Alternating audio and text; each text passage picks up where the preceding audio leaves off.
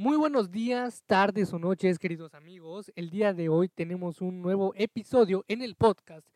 Pero déjenme decirles que este episodio del día de hoy es algo eh, especial. Digo, todos son especiales, ¿verdad? Pero esta vez es un episodio que lleva consigo una materia detrás de este episodio porque eh, tomé una materia en la escuela acerca del control y el, manejo de los sentimientos y las emociones. Y creo que es muy valioso el que les comparta las cosas que aprendí y ciertas pautas, ¿no? Porque muchísimas veces los sentimientos y las emociones son cosas que nos afectan en la vida diaria y te pueden afectar de manera positiva o de manera negativa, pero a la mayoría de las personas les afecta de manera negativa porque no saben controlarlas o no saben llevar esos sentimientos y emociones hacia el camino que deberían llevar dependiendo de la situación. Una de las cosas o aprendizajes que obtuve de, esta materia, de, poder tener esta experiencia, fue aprendí a ver las emociones y sentimientos más, o sea, un poco más de las personas. Eh, no estoy diciendo que antes no sea empático, ¿verdad? Pero que con esta materia pude verlo aún más. Habían actividades en las que, por ejemplo, la maestra nos decía que teníamos que hacer una reflexión acerca de un video o una actividad en concreto, ¿no? Pero que también teníamos que tener esa retroalimentación o como opiniones de las otras personas. Pero entonces cuando veías el trabajo de la otra persona e incluso cuando una persona subía algo al foro para que todos lo vieran, eh, sentías el porqué de, esas, de, esa, de esa imagen o el porqué de esos sentimientos de las personas. Por ejemplo, hubo una actividad en la que teníamos, en la que se llamaba el reciclaje de tu historia. Esta actividad consistía en poner una historia, cualquiera que sea, que en tu vida haya tenido una repercusión de algún sentimiento de tristeza, ¿no? O de molestia. Eh, y, cuando los, mis compañeros ponían sus experiencias en el foro, eh, podía yo notar aquellos sentimientos y emociones que podían desatar esas, esos dibujos, ¿no? Porque tenías que hacer un dibujo y ese dibujo tenías que subirlo.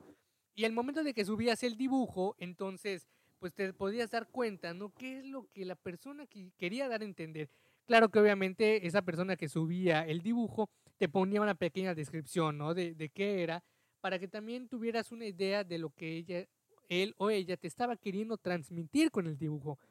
Eh, yo recuerdo haber puesto una experiencia, no tan una experiencia, sino que era, fue un recuerdo que tengo, que fue bastante rápido y momentáneo, pero aunque fuera bastante rápido y momentáneo, de, de hecho desató bastante, eh, podría decir, tristeza, ¿no? En, en, en, lo que a mí se me refiere, en mis sentimientos y emociones. Pero es muy bonito ir, e, e ir indagando, no solo en los sentimientos y emociones de las personas ajenas, sino también en los propios, porque así nos damos cuenta cómo nosotros reaccionamos y cómo deberíamos controlar, no, no cómo reaccionar, porque no seríamos nosotros, sino es cómo controlar esos sentimientos y emociones para que no exploten de una manera negativa, eh, tanto en las circunstancias, en las personas que, con las que estamos y en nosotros mismos. Eh, ¿Cómo podemos aplicar aquellos aprendizajes que, por ejemplo, yo obtuve en la vida cotidiana? Bueno, es bastante sencillo. Había una actividad, y te voy a poner un ejemplo, tuvimos una actividad que se llamó el vaso, el globo y la plastilina.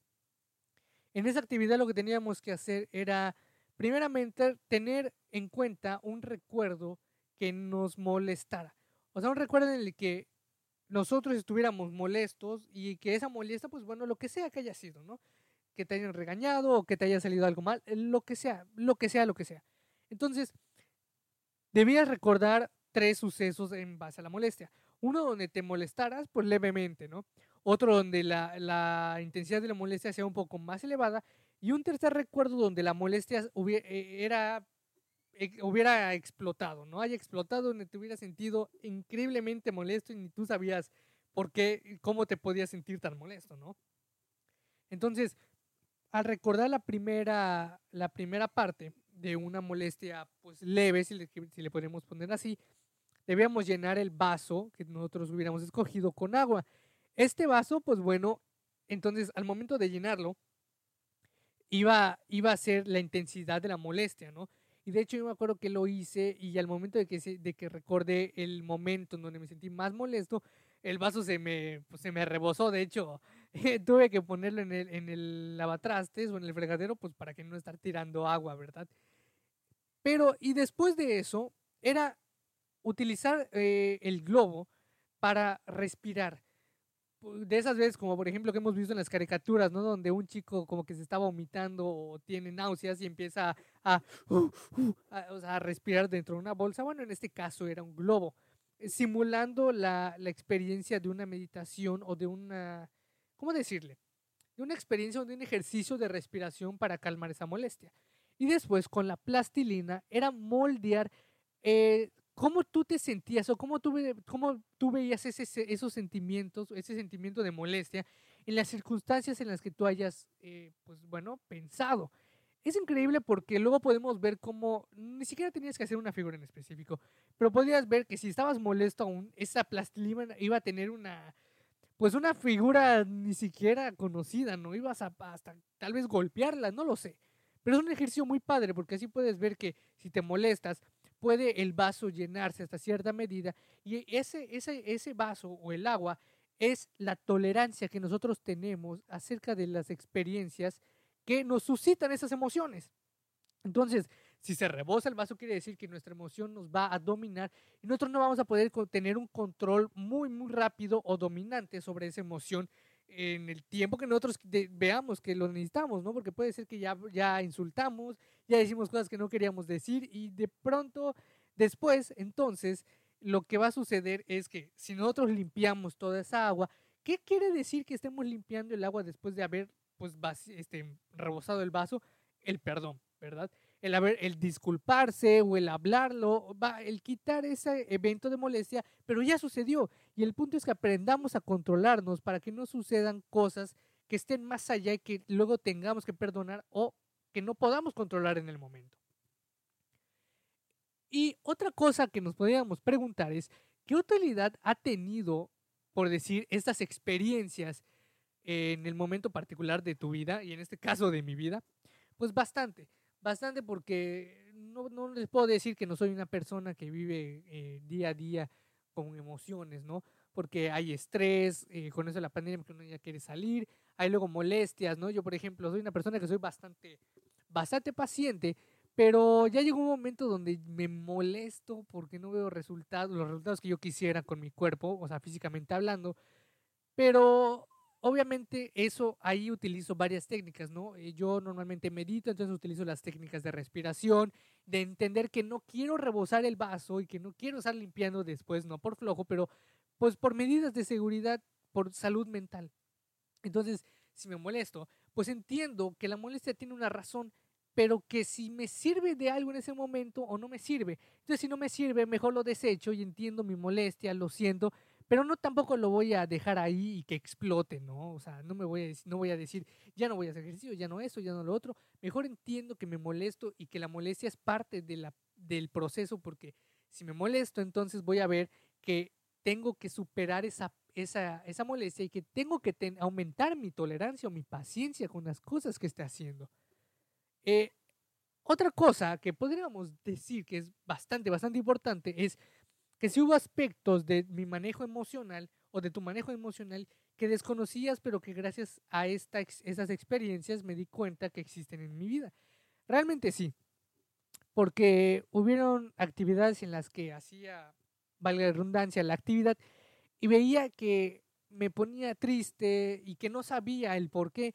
Claro, antes, ya después entendí las razones, entendí, ¿verdad?, que muchísimos eventos que te pueden quedar en la memoria pueden ser bastante, bastante, eh, ya sea dolorosos o felices, pero ese es el punto, tratarlos y ver de dónde vienen y saber que de dónde vienen, entonces ahí, ah, no atacarlo, pero manejar ese proceso de, de desintoxicación, si le queremos decir así, de que, ok, si te afectaba, entender de dónde viene, el por qué te afecta, y si de verdad te sirve, y si no te sirve, entonces, ¿sabes qué? Desecha lo mejor. Eh, ¿Cuáles fueron mis estrategias pues bueno, dentro de mis estrategias o dentro de las estrategias enseñadas que aprendí para el manejo emocional, estoy aplicando realmente todas. en que tengo que escuchar más, en que tengo que ser más empático, en que la molestia y la tristeza son normales, pero hay que entender de dónde vienen y tratarlas, ¿no? Porque si realmente las ignoramos, más nos van a ir atosigando a lo largo de nuestra vida y posiblemente va a llegar un punto, aunque sean años después, que lo vamos a recordar y nos va, posiblemente nos vamos a sentir igual de molestos o tristes y mejor atenderlo, ¿no? A que nos siga atosigando el resto de nuestra vida. Una de las cosas que más me gustaron de esta clase, de estas actividades, es que pude, pude yo ver muchísimas más cosas, entender muchas más cosas acerca de mí que no había visto, ¿verdad? Como por ejemplo eh, muchísimos eventos que, como el de la tristeza que les comenté del reciclaje de mi historia, que no me había dado cuenta que esta, que esta experiencia realmente me resultaba triste. Pero después lo entendí, eh, vi de dónde venía, la razón, y ya no me da, ya si lo pienso realmente, sí me da tristeza, pero no me, no me lleno de tristeza me da tristeza, pero a la vez alegría porque entendí de dónde viene y puedo controlar esas cosas que, que me generan, ¿verdad? Y además, ¿qué comentarios podría dar para mejorar el curso en futuras ecuaciones o esas experiencias? Realmente yo le diría a mi maestra que no hay nada que mejorar, porque todas las actividades fueron para pensarlas, para analizarlas, para sentirlas realmente, ¿no? Que realmente creo que ese es el punto, para sentirlas, para saber de dónde vienen aquellas cosas que posiblemente nos hacen mal y atenderlas. Y de hecho había una actividad en la que eh, un chico se sentía mal y no pedía ayuda y estaba casi al borde de suicidio, que era un video. Entonces ahí entendemos que hay que pedir ayuda, debemos ser más sociables, hay que vivir la vida, no cerrarnos en nuestro, en nuestro huevito y quedarnos ahí a ver qué sucede. Y otra cosa que me llamó muchísimo la atención de una actividad fue que vimos un video en el que a una chica le pegaban, la maltrataban por su novio y, y ella no se iba, no se iba y, en un, y habían dos escenarios en donde la chica pues la mataban, o sea, la asesinó su novio y en el otro escenario la chica lo dejó y le dijo, ¿sabes qué? Ya no más. Y ella se lo comentó a su familia, a sus amigos, y su familia y sus amigos la ayudaron. Entonces este chico cuando quiso pues como que golpearla o, seguir con ella, sus familiares y las personas que estaban apoyándola, aparecieron y le dijeron, ¿sabes qué? No más. Pero ahí entendí que eh, hay una falsa, en, un falso entendimiento del amor acerca de lo que nosotros pensamos que debería ser. Y si hay maltratos, insultos, ahí seguimos pensando que esa es una forma de amor. De hecho, tuve la oportunidad de leer un libro que en un siguiente capítulo creo que lo voy a hacer. Eh, tuve la oportunidad de leer el libro de El arte de amar de Eric Fromm, donde esta persona realmente da muchísimas pautas que en ese video pude ver que son reales, en donde nosotros pensamos que el amor debe ser ya sea, eh, eh, ¿cómo decirlo? No compasivo y que debemos entregarnos totalmente a la persona, pero que ese sentido de individualidad o de separatidad que menciona el autor, tratamos de llenarlo cuando no debería de ser así, cuando el amor debería ser que nosotros entendemos que el amor debe ser la unión de dos hace uno, cuando realmente la unión de dos deberían seguir siendo dos personas, porque esa individualidad se debe mantener, no hacerse uno, porque si no entonces podríamos perdernos.